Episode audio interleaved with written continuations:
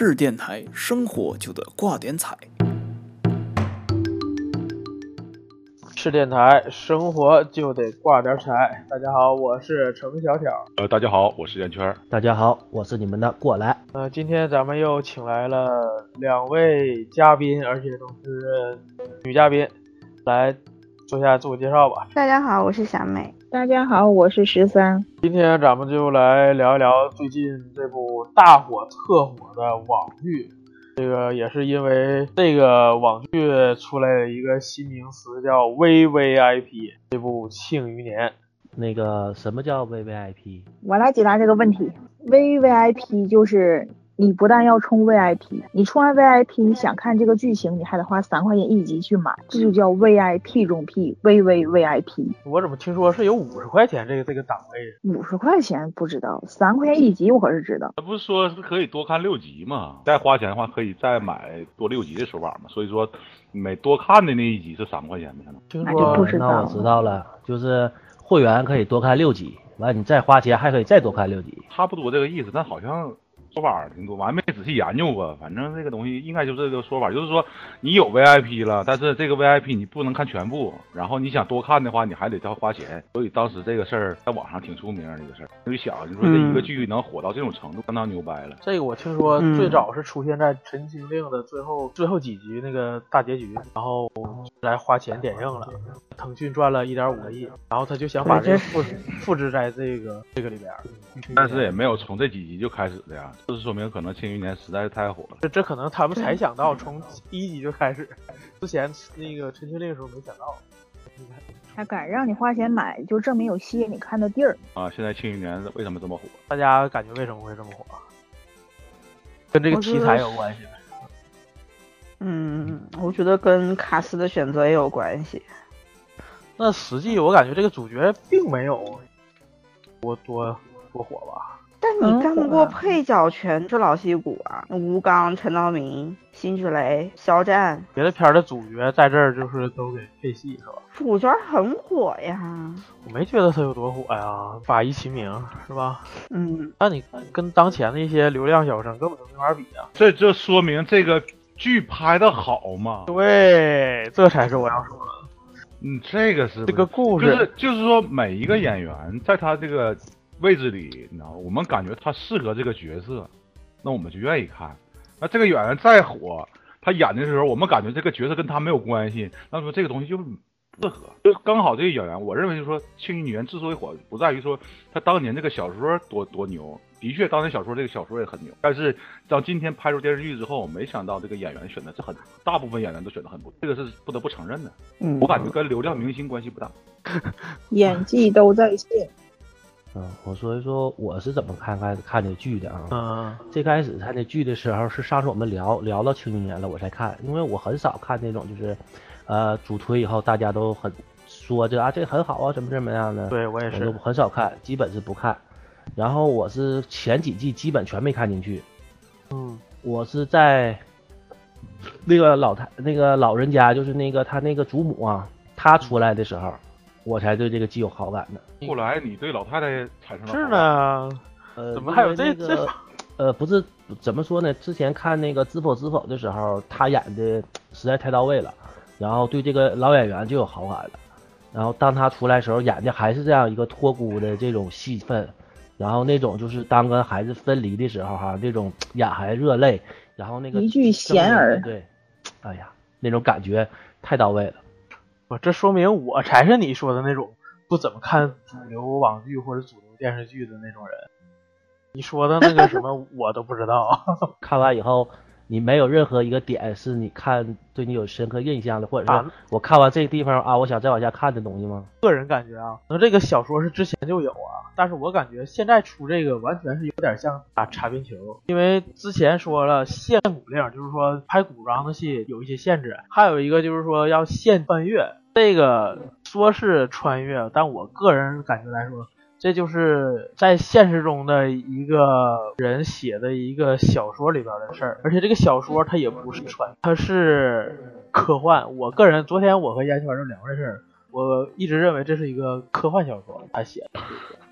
啊，对对，所以说烟圈一直在笑我这个事儿，嗯我就把这个理解成一个科幻小说，感觉他这个故事是写咱们这个现代人再往后可能是一万年或者两万年以后的事儿，我认为这不是穿越，这是科幻。我感觉，如果你这么说的话，他还不如你把它说为一个宫斗剧，不能因为他前整个剧里边有两句话说啊，我们是几万年前产生一个后果，变成了人类重新重新轮回，那这个东西就就就科幻了。我就说了一句话，完了之后我说我是多少年前轮轮回，那这就是科幻吗？这不啊，这是玄幻呐，不叫科幻。一把巴雷特早就科幻了。你要说拿个激光枪、激光炮，我感觉科幻。这拿了一把巴雷特，还是还是现在就有的热武器，那有什么就科幻的？科幻呢，我感觉就是在现在这个社会再往后，或者是超出想象的这种，但还是在现实世界里。我感觉这个这个属呃，虽然我感觉这么说有点跑题儿，但咱可以说一下，嗯就是说嗯现在有曾经就俄罗斯拍过电影，就是回到二战这事儿，就是几个这个我感觉，看了，他们拿着拿着拿着那会儿回到二战，你说他是穿越片儿还属于科幻片儿？这个就属于穿越片儿，他们没拿家伙事儿，他这假如他们有武器呢？跟武器武器拿现在的武器呢？因为他是回到了以前这个时回以间点，前，对回以前叫穿越，回对以后对回以后就叫就叫科幻。对对对对，就是说你但是你要想到这个问题啊，如果说他是科幻的话，你说就假设范闲是一个穿越的人，他我先不说他符不符合规范，他拍了肯定他既然能播放，这说明他符合规范。那么他到了，但是他回到的是古代，你说他是往前走还是往后走？往后走啊，他没回到古代，他现在他身处的社会就是古代呀、就是原始社会啊、他身处的这是重新衍生的一个世界。对呀他没回到古代你，你重新衍生，那他他也是一个封建社会啊，那也是未来啊，未来的封建社会，那不对，就算那也是古代啊。就是说你不能你就他不同一回到以前了？他没回到以前，其实吧，啊这个东西吧，你是穿越也好啊，科幻剧也好啊，这个东西吧，中国吧，毕竟有中国的一些特殊的国情，有些东西它写不了那么细，所以说你研究这个吧，我感觉不太那啥，这不是我们来研究的东西。嗯小呢，现在很符合，就是说大家需要的东西啊，我要把什么什么东西 变成符合化，知道不？嗯符合国家怎么发？所以说我感觉这个片儿在这个时候呢，还真有点就是说呃擦边球出来。那你不打擦边球怎么办呢？那你不花好多钱，他不让你播，那你只能这么弄，并且啊对呀他弄得很，他弄得很含糊。为什么弄得很含糊啊？不就是这回事儿吗？所以说我感觉这个时候他只能披着这个外衣出来。但是他实质写的意思不是你那个意思，你也说了，他只是披着那个外衣而已。然后我们现在吧，主要是想看看这个剧吧为什么这么火。嗯我刚才提了是，我说的是我看到那个当老演员的时候，我才想看一下。然后我媳妇儿呢，一般说，她感觉呢，说陈道明既然能出来，这又不差钱儿，演技又在线的，名利都有的人，既然能演这剧，这剧应该不差，所以她也就看了。这也是一个点，就是他请到一些该请的人。那我 Q 一下我们两位女嘉宾，嗯，呃，十三先说一下吧，你觉得这个剧吸引你的点是哪儿？我觉着我要是看一部戏的话，首先以前看很多韩剧，嗯，我也跟身边女孩交流过，为什么这部戏大伙都喜欢？就是每个人在看电视剧的时候，他一定会有一个他喜欢的演员，他会期待他的表演。那你就像喜欢搞笑类的，那就很喜欢郭麒麟，就包揽了整个剧目的笑点。那比如说你要是喜欢哎美少女类型的，那李沁就是一个亮点。他就能做到那种我可爱就能可爱到极致。他拿只鸡腿在那说话的时候，那个声音嗲嗲的可爱的，他就不烦人。这不像有一些女演员，她去说那就觉得很假。你比如说，有的人就觉得啊，我喜欢男主，那我又不喜欢现在那种整容脸，包括那种就是啊很帅气。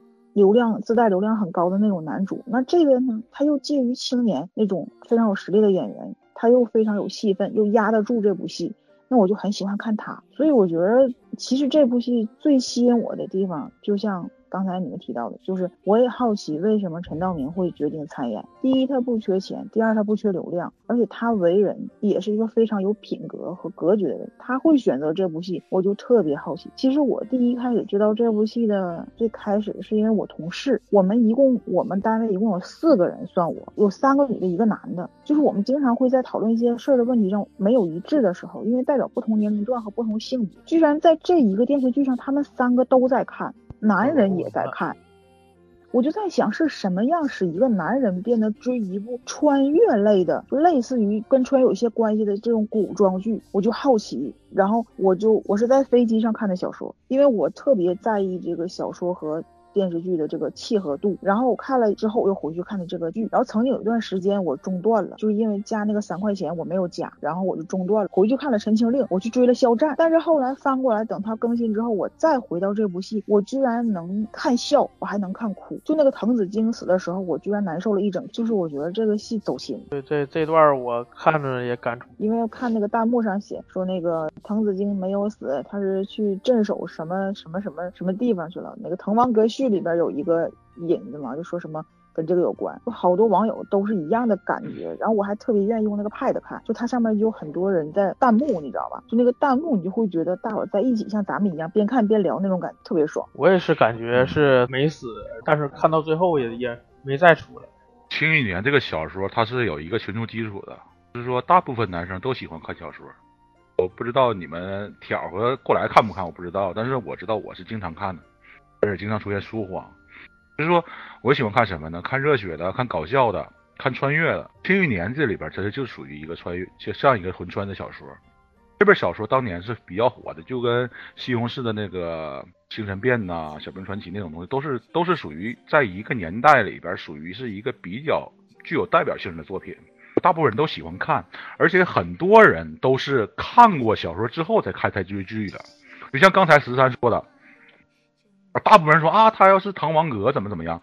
其实，在小说里的确是有这么一段这段大概什么意思？怎么说的呢？是说范闲或就是说一一人升那个升仙，鸡犬升天嘛。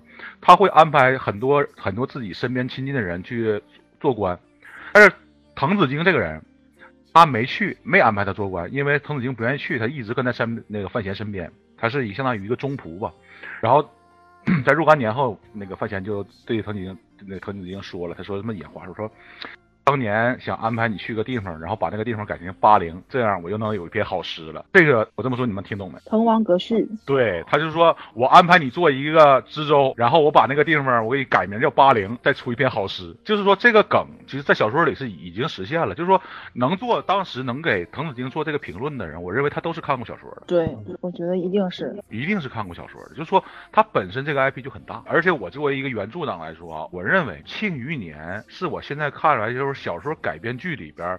尊重原著成分最多的一个，虽然说他也很改了很多，我有点不舒服，但是我不得不承认，我能理解，而且我认为他还算尊重原著，就是没把原著杀没了，就是这不是一个评价已经很高了，对，这是的确是一个这样的，就是这样，他就是他非常尊重原著的，就是说我可以从这个电视剧里找到小说的影子，我甚至认为说他大部分还原了小说的部分，这个东西是是让我很感动的一个地方。庆余年很多人都是看过小说的，我感觉就是在我看完第一一部以后，如果我不看影评或者不看小说，不看知乎一些其他的东西的话，有些东西是看不懂的。比如说他的来呀，或者什么，可能是他为了呃避免一些东西，有些东西写的确实很含糊，因为他可能是害怕广电呢那边的一些事情。但是确实有些东西，你要没看过小说，你真看不懂。那个我们呢，挑同学是做导演的，那你觉得这部在导演的层面，你觉得有什么好和不好的地方吗？导演没什么问题。